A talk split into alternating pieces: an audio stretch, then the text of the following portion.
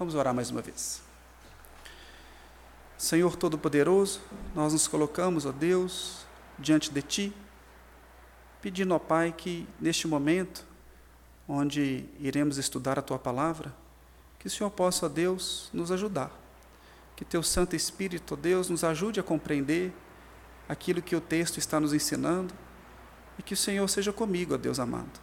E apesar de mim, a Tua igreja seja edificada nós oramos agradecidos em nome de Jesus. Amém. Nós começamos a estudar Ruth há cerca de um ano e dois meses atrás. Creio que até muitos de vocês não, não estavam aqui, né? Naquela ocasião até comentei que depois de dois meses estaria de volta. Errei por um ano. Estou eu aqui para a gente continuar a estudar Ruth. Espero que o restante do livro a gente estude de forma mais rápida. E naquela ocasião a gente estudou sobre o capítulo 1, os versos de 1 a 5. E eu vou fazer um, um breve resumo para os irmãos, aqueles que acompanharam para se lembrar e aqueles que não viram, para que tenha ciência de onde que a gente vai partir o, o estudo do livro. Então, o que, que nós vimos naquele dia? Nós vimos o, que o assunto principal do livro é a soberania de Deus e como ele dirige a história. Ele jamais perde o controle do que está ocorrendo. Nós vimos também que ele Meleque, ele peca ao sair de sua nação e procurar pão em Moabe. E eu sustentei essa tese mostrando quatro pontos. O primeiro dele, por que, que eu acho, e, e mostrei para os irmãos, que eu entendo que ele peca ao sair. O primeiro é que Deus prometeu uma terra santa que, leite, que, que manda leite e mel para o povo de Israel. Então não foi para que passasse fome que Deus prometeu aquela terra. Ponto 2. Moabe foi amaldiçoada por Deus porque eles falharam em ajudar o povo judeu quando eles estavam saindo do Egito. Está lá em Deuteronômio. Eles negaram pão e água para Israel e não fazia sentido buscar exatamente isso naquele lugar. Ponto 3. Os filhos de Elimeleque e de Noemi provavelmente pecariam se casando com mulheres moabitas, o que acabou acontecendo, como nós vamos ver e como nós lemos aqui. Então não foi prudente da parte dele, uma vez que tinha filhos pequenos. Número 4. Naquele tempo, a adoração ao Senhor ele estava ligado intimamente ao sistema sacrificial e aos sacerdotes. Uma vez que estava ligado àquele povo, não poderia haver uma adoração completa na terra de Moab. E isso não foi, pelo que, que consta nas Escrituras, um ponto importante que, que o fez desistir disso. E nós vimos também que o medo da morte acabou empurrando ele e sua família para uma terra estranha, estranha ao povo de Deus. Então nós também lemos aqui, que nós vimos naquele dia, que a Noemi teve algumas perdas importantes. Ela perdeu seu marido, Elimeleque, e perdeu seus dois filhos, Malon e Quilion. O que nós vamos estudar agora, e o que se passa no complemento desse capítulo 1, é a reação de Noemi frente a essa desgraça em sua vida, sem seu marido e sem os dois filhos. Vamos acompanhar agora a leitura do versículo 6 e nós vamos passando versículo a versículo. Versículo 6 diz assim: então se dispôs ela com as suas noras e voltou da terra de Moabe, porquanto nesta ouviu que o Senhor se lembrara do seu povo dando-lhe pão. Após ouvir que o Senhor visitou novamente o seu povo, Noemi teve uma ideia. Se saiu porque não havia pão, tendo pão novamente, por que não retornar? Isso é um pensamento óbvio que, que ela teve. Noemi e Elimeleque, enquanto vivos, eles eram movidos pelo, pelo que eles viam. Quando saíram de Israel, aquilo que os seus olhos viram, né, a, de, a crise de fome no país, foi maior até do que a promessa que o Senhor tinha feito de cuidar deles naquele local. Agora Noemi escuta que Deus voltou de dar as costas a seu povo. Inicia-se mais um ciclo que é muito comum a gente ver no Antigo Testamento, de misericórdia, arrependimento, santificação e prosperidade.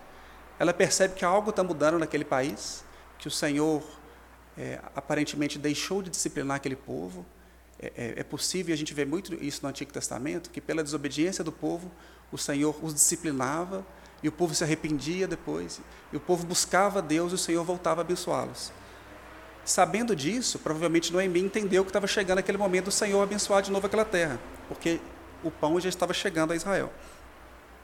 Ainda que movida pelo que ouviu, e provavelmente sem saber ao certo das implicações da sua decisão, claramente essa foi a, a melhor decisão que Noemi tomou em sua vida. Noemi não tinha muita, muita noção da atitude que ela estava tomando. Pelo menos não é, não é registrado que ela estava pensando em algo além de satisfazer suas necessidades mais básicas, que quando cita que havia pão, então ela decide, dá a entender que ela está decidindo porque havia pão novamente, aquilo que ela via.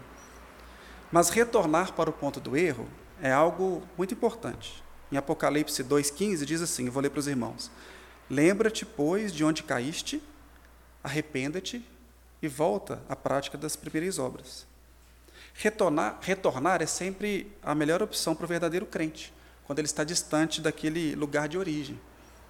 O Senhor jamais recusa aquele que retorna, pelo contrário, e como nós lemos na liturgia, haverá maior júbilo no céu por um pecador que se arrepende do que por 99 justos que não necessitam de arrependimento. O outro ponto importante. Devemos nos lembrar que a decisão de Noemi não é um evento isolado individual. Essa decisão, assim como todas as outras que acontecem nesse livro e que sucedem a essa primeira decisão, são dirigidas por Deus. Ele tem algo em mente quando planejou de antemão quando cada ato deve acontecer na vida de Noemi, quando cada ato acontece. Vamos ler o 7, 8 e a primeira parte do 9, para a gente continuar a nossa reflexão no texto. Saiu, pois, ela com suas duas noras do lugar onde estivera, indo elas caminhando de volta para a terra de Judá, disse-lhes Noemi: Ide, voltai cada uma à casa de sua mãe. O Senhor use convosco de benevolência, como vós usastes com os que morreram e comigo. O Senhor vos dê que sejais felizes, cada uma em casa de seu marido, e beijou-as dispensando as duas noras. As duas noras estavam indo com Noemi, como nós vimos. Ambas estavam seguindo a nova líder da família. Sem Elimelec, que era o cabeça da família, e sem os dois filhos, a nova líder da família era Noemi e as noras estavam seguindo ela.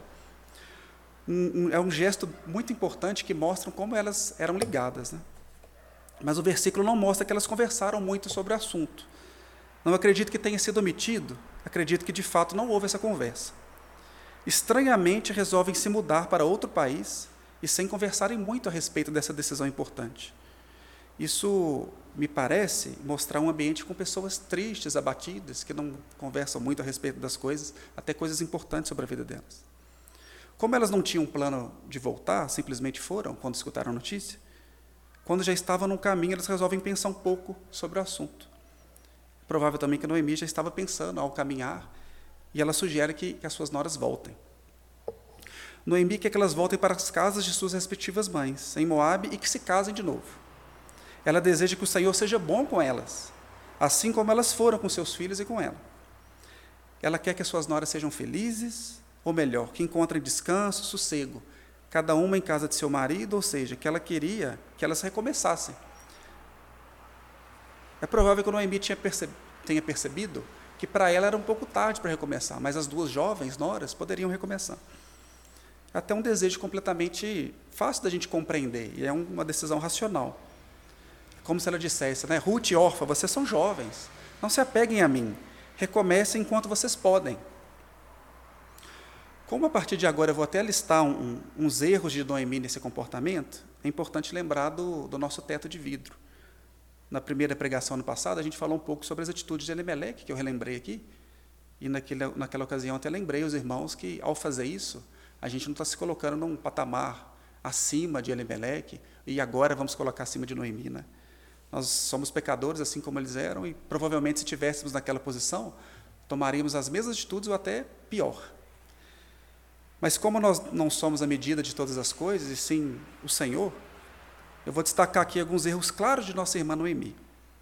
O intuito é tentarmos identificar nas ações de Noemi ações que tomamos hoje em nossas vidas para que percebamos o que precisamos mudar.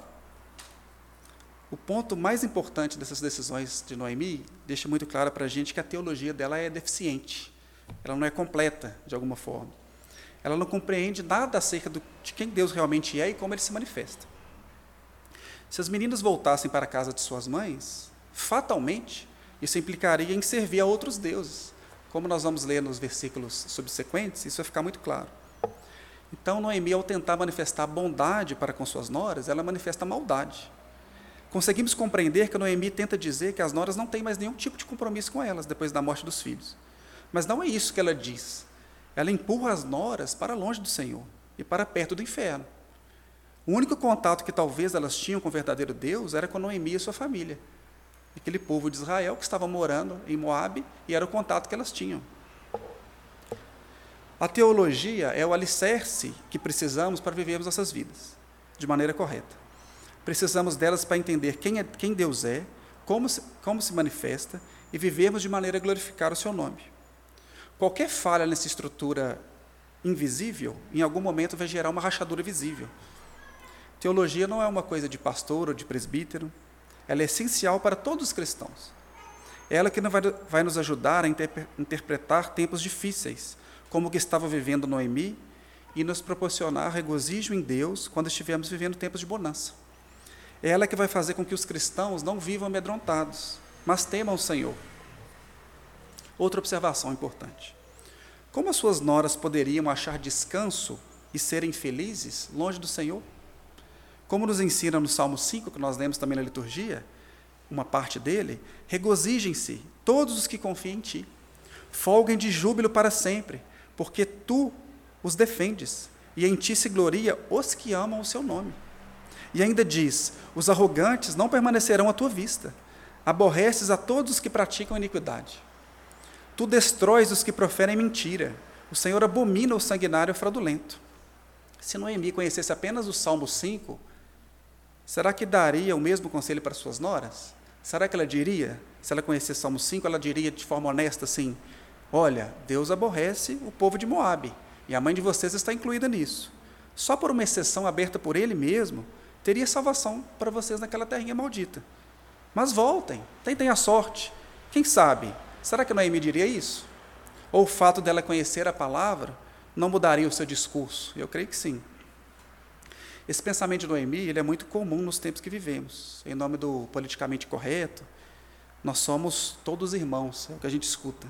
Não importa se você nunca ouviu falar no nome de Jesus, ou se você nunca professou de fato o nome de Jesus.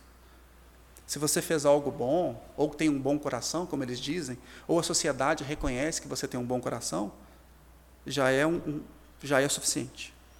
Esse evangelho inclusivo, evangelho água com açúcar, que não ofende ninguém, é o mais proclamado hoje em dia, infelizmente.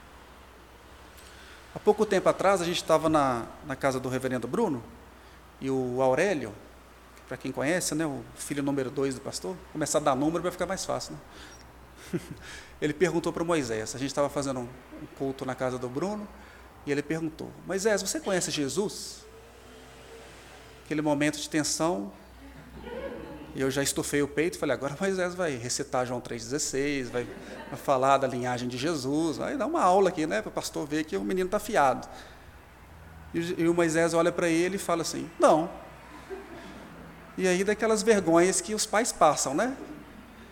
Mas eu sei o que, que meu filho quis dizer, na verdade. Né? Ele quis dizer que não conhece pessoalmente, nunca abraçou, não pegou na mão. Ele, isso que ele entende por conhecer, né? Com certeza foi isso que ele pensou. Mas a resposta que ele deu foi seca, né? Falou não. E o Aurélio olhou para o Moisés e falou assim: ó, quem não conhece Jesus vai para o inferno. E aí eu fiquei em silêncio, corei um pouco mais do que eu já estava corado. Mas é importante destacar o seguinte, que o evangelho que o Aurélio já conhece, ainda que incompleto, porque ele está conhecendo aos poucos, é mais evangelho do que a maioria que é pregado hoje em dia. O verdadeiro evangelho, ele ofende as pessoas. Não devemos tentar reduzir o impacto disso. Acredito aqui que muitos sabem João 3,16 de cor, que diz que, porque Deus amou o mundo de tal maneira que deu o seu Filho unigênito, para que todo aquele que nele crê não pereça, mas tenha vida eterna. Isso implica necessariamente, é uma lógica clara, que todo aquele que nele não crer vai perecer. Todo aquele que não crê no Filho de Deus não terá vida eterna, ou seja, vai padecer eternamente. Eu não estou dizendo aqui que nós temos carta branca para sair ofendendo as pessoas e sendo inconvenientes e malucos. Já tem gente demais fazendo isso. Estou dizendo aqui que nós temos carta branca e uma ordem para pegar o Evangelho de Cristo e deixar que esse evangelho ofenda as pessoas. Para aqueles que foram escolhidos por Deus desde a fundação do mundo, será uma ofensa bendita.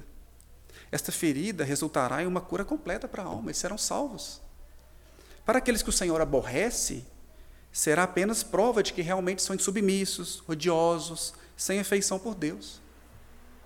Voltando para a nossa história, praticamente é assim que Noemi entende o Evangelho de Deus. Se vocês, minhas noras, forem boas esposas e viverem vida digna, já basta. Não tem problema servir o Deus de vocês, tanto faz. Vamos ver qual foi a resposta das noras no, na segunda parte do versículo 9 e no versículo 10. Elas, porém, choraram em alta voz e lhe disseram: Não, iremos contigo ao teu povo.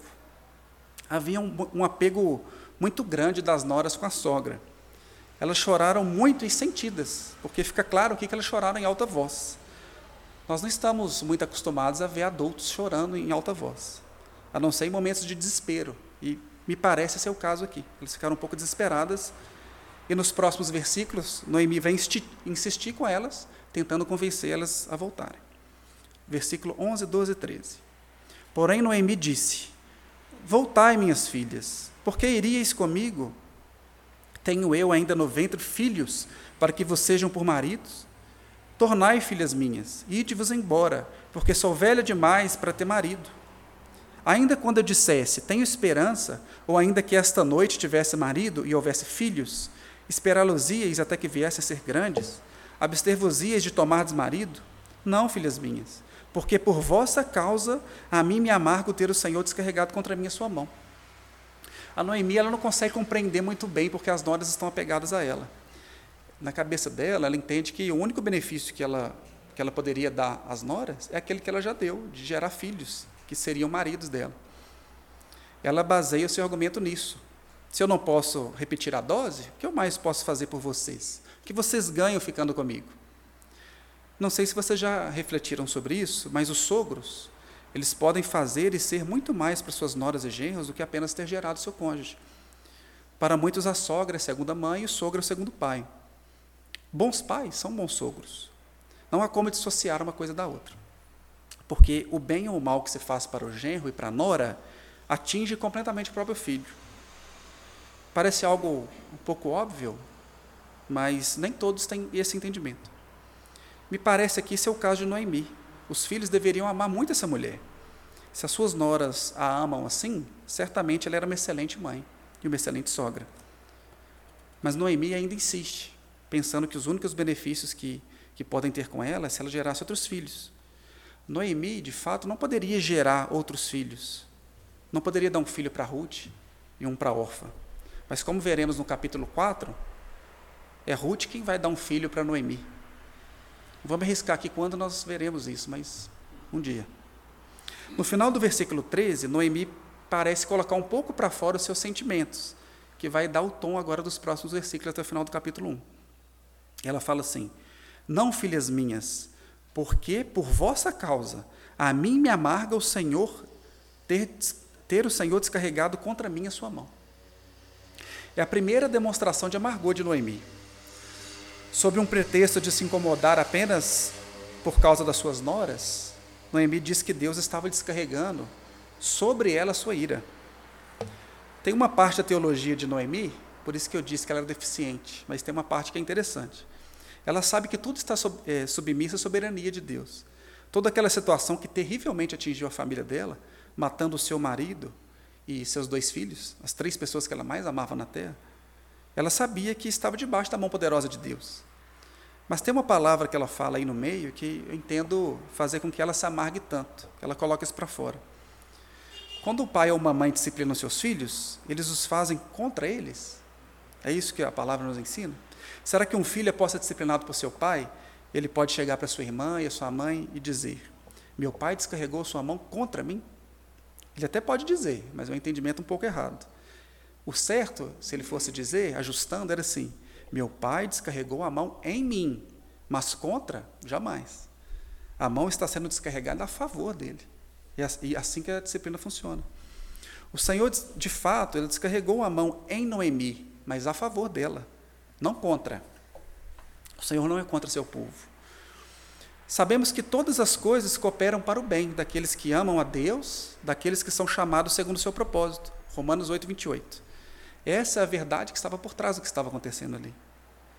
Quando estivermos no final do livro, nós conseguiremos ver tudo isso de forma mais clara, mostrando como essa situação que Noemi estava passando, ela mudou a vida dela ali, mudou a vida de Ruth, de Israel e a nossa vida hoje, como isso impacta hoje em dia.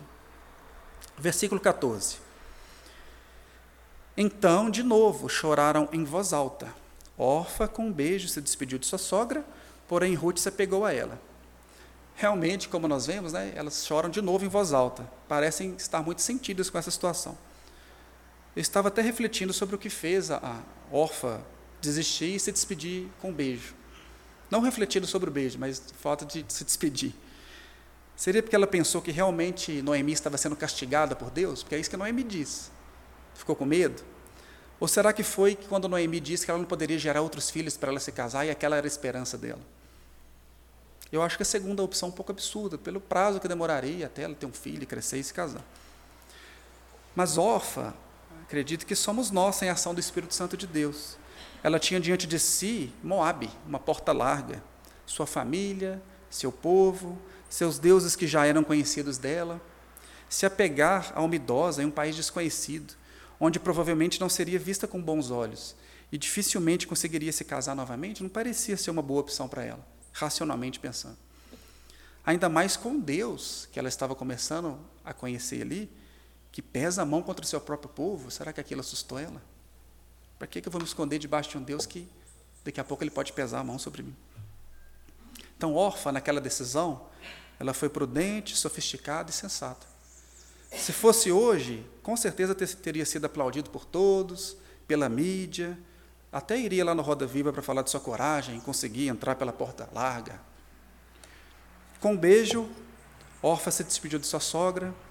Com um beijo, Orfa se despediu do relato bíblico, nunca mais tendo seu nome citado nas Escrituras.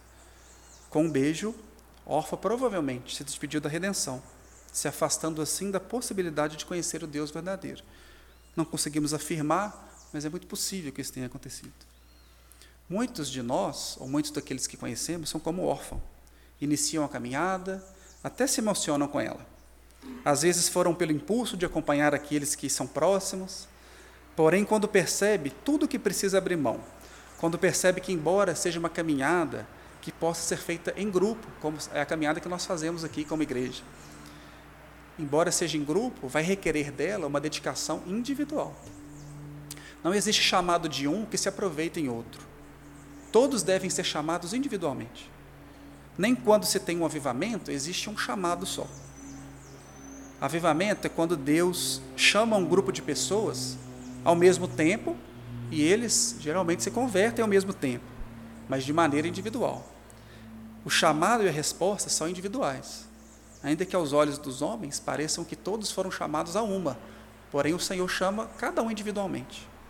Até nas famílias acontece dessa forma, nos pais e nos filhos.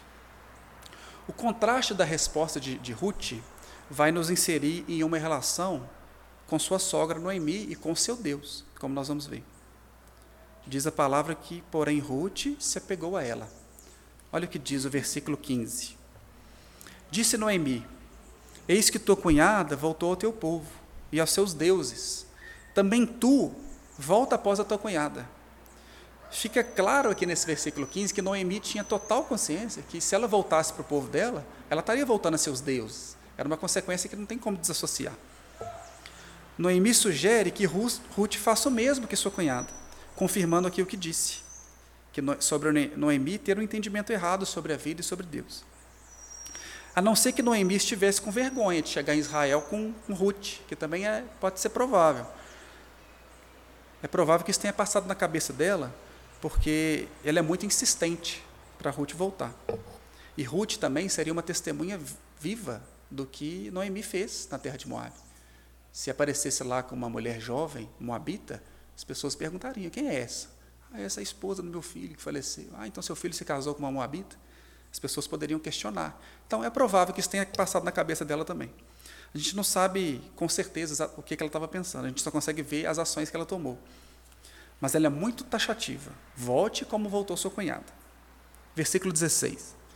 Disse, porém, Ruth: Não me instes para que te deixe e me obrigue a não seguir-te, porque aonde quer que fores, irei eu, e onde quer que pousares, ali pousarei eu.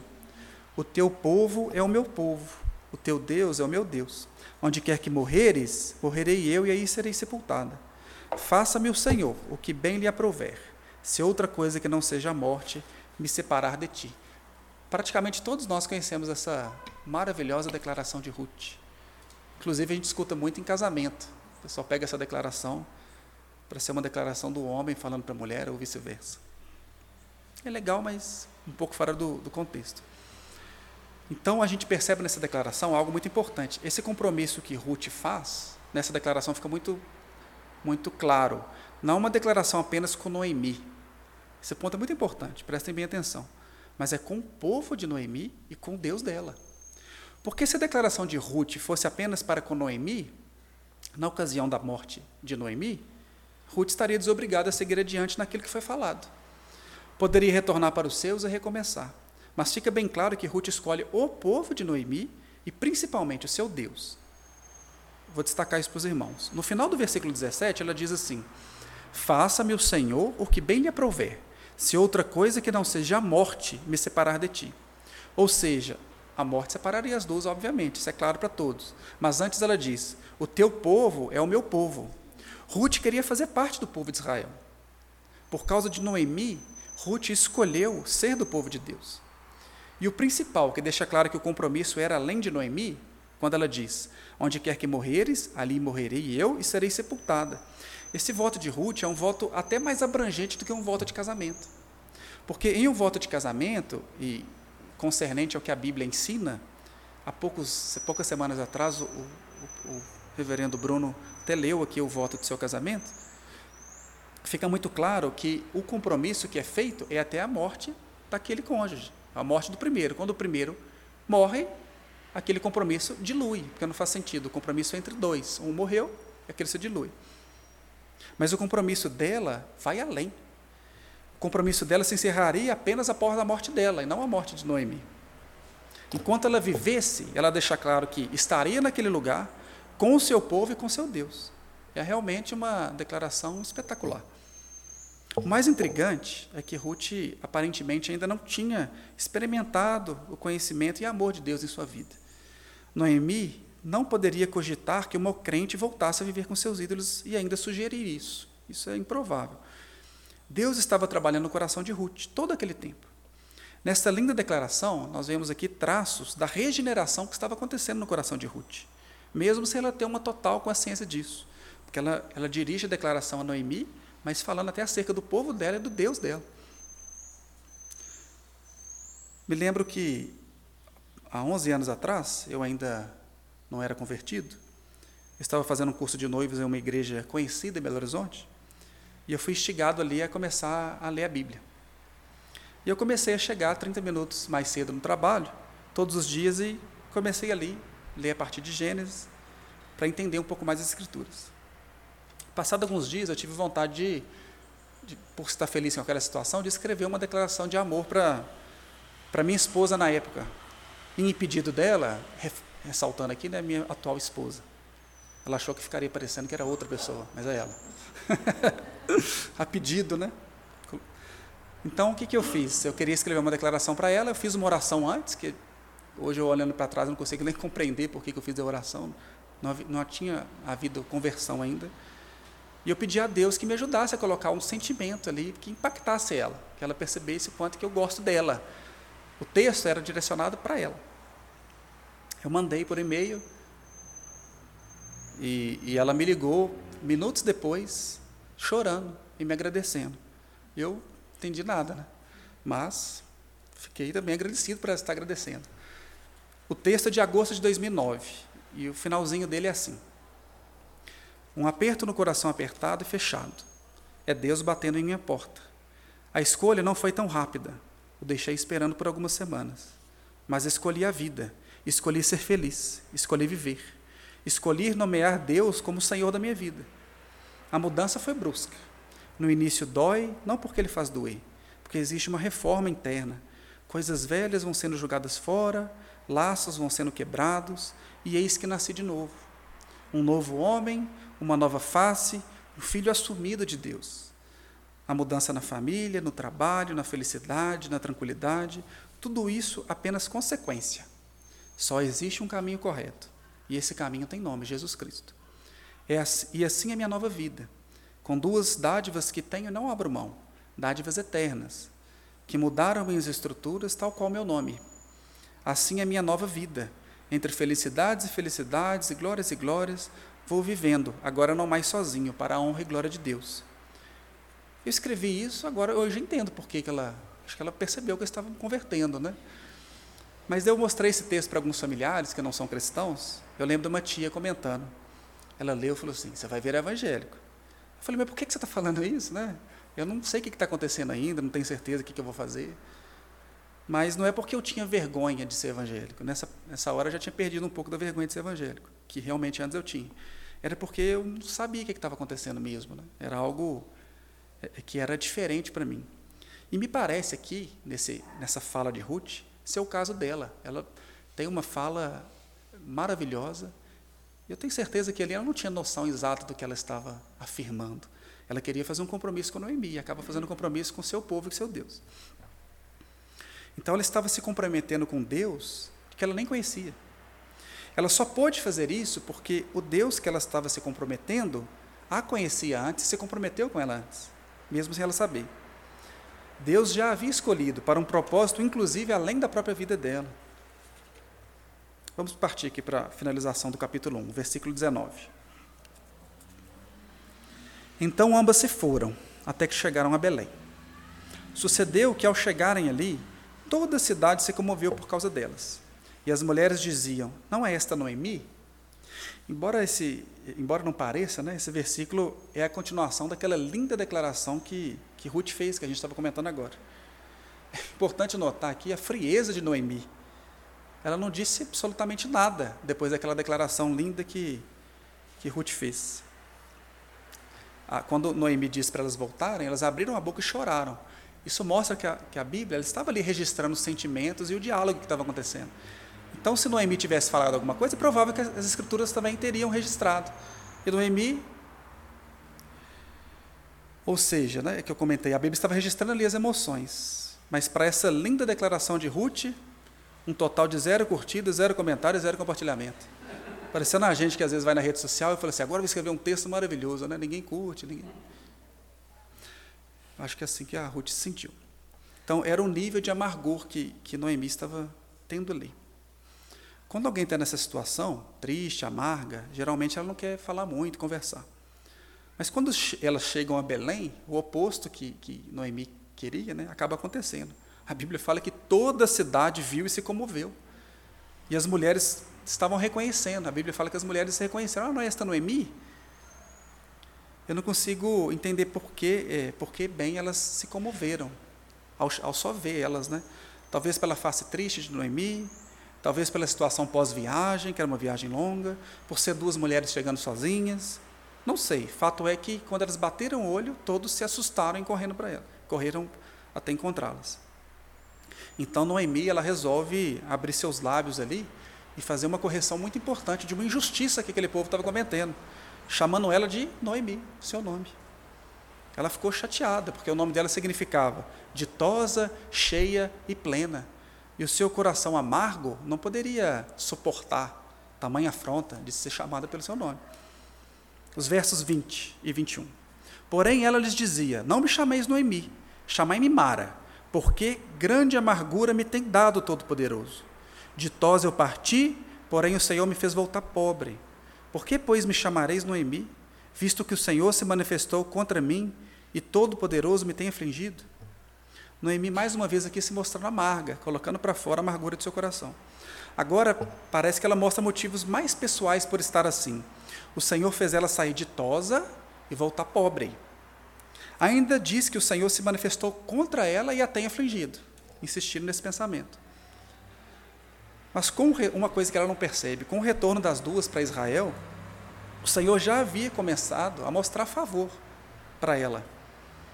Mas ela estava tão embebida em seu amargor que não conseguia ver um palmo à frente. John Piper sobre isso diz: Quando decidimos que Deus está contra nós, geralmente exageramos nossa falta de esperança. Tornamos-nos tão amargos que não enxergamos os raios de luz que surgem de trás das nuvens. Havia muito tempo que Noemi não via seus amigos e vizinhos.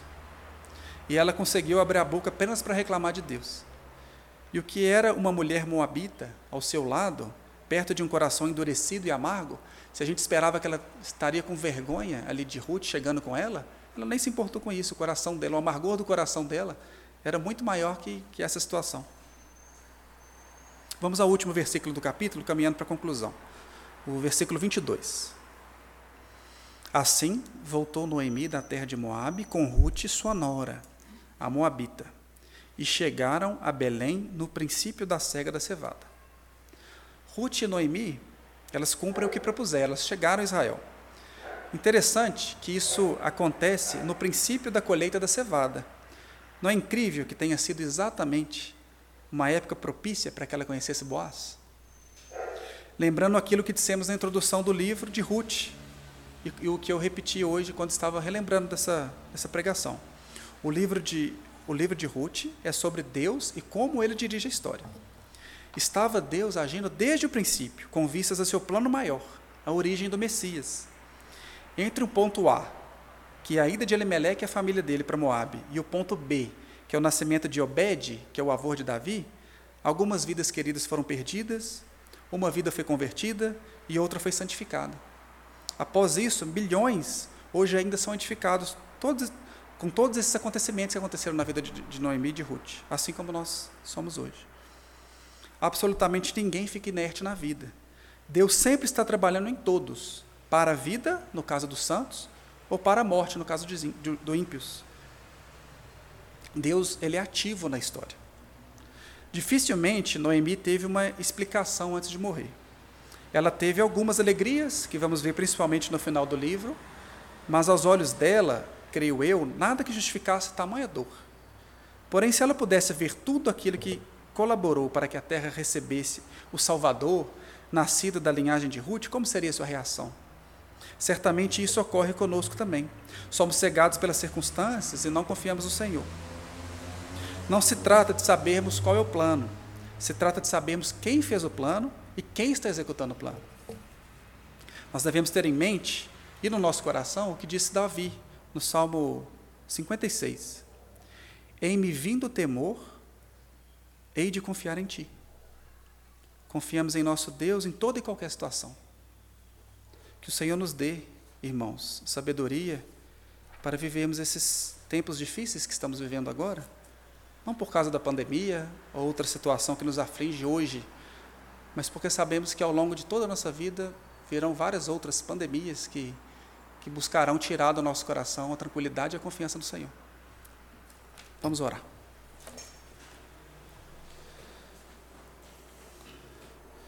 Deus Santo e Poderoso, nós nos colocamos, ó Deus, mais uma vez diante do Senhor, agradecendo ao Senhor por Tua Santa Palavra, que nos ensina, nos instrui, e nos lava, ó Deus. Pedimos que o Senhor, ó Deus, faça com que nós possamos aprender tudo o que o livro de Ruth nos ensina.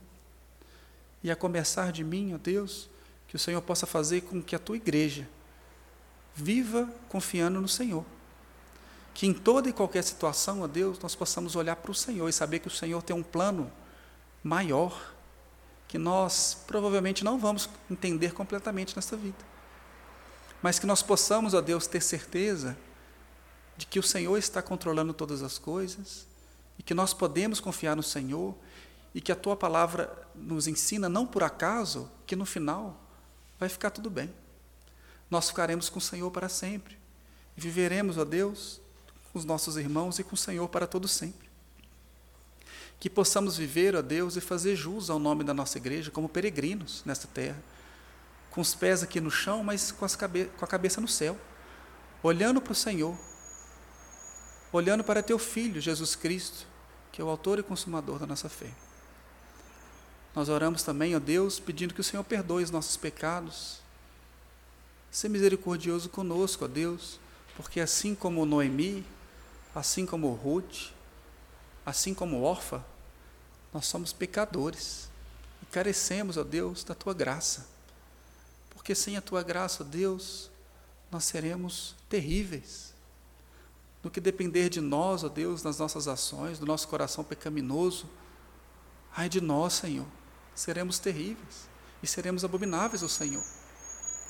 Mas graças ao Senhor pelo teu Filho Jesus Cristo, que por causa dele, do nosso Senhor e Salvador, nós somos justos aos teus olhos, ó Deus. Por causa dele, nós recebemos misericórdia do Senhor. Neste momento, ó Deus, onde o teu Filho amado, eh, participaremos agora da, da ceia do Senhor, onde, ó Deus, seremos alimentados do Senhor que o Senhor possa, Deus, fazer com que de fato nós nos arrependamos dos nossos pecados e que possamos refletir sobre a nossa vida, em quem confiamos e como estamos vivendo. Que o Senhor possa separar, ó Deus, esses elementos do seu uso comum para esse uso especial e santo, para nos alimentarmos do Senhor. Que essa mesa, Deus, que é posta pelo Senhor, ao chegarmos nela, nós não possamos confundir. É uma mesa santa é uma mesa justa. Embora nós sejamos pecadores e injustos a Deus, nós somos convidados, por causa de Jesus Cristo, a nos assentarmos, a nos deleitarmos, a rememorarmos aquilo que Jesus Cristo fez na cruz, nosso Senhor.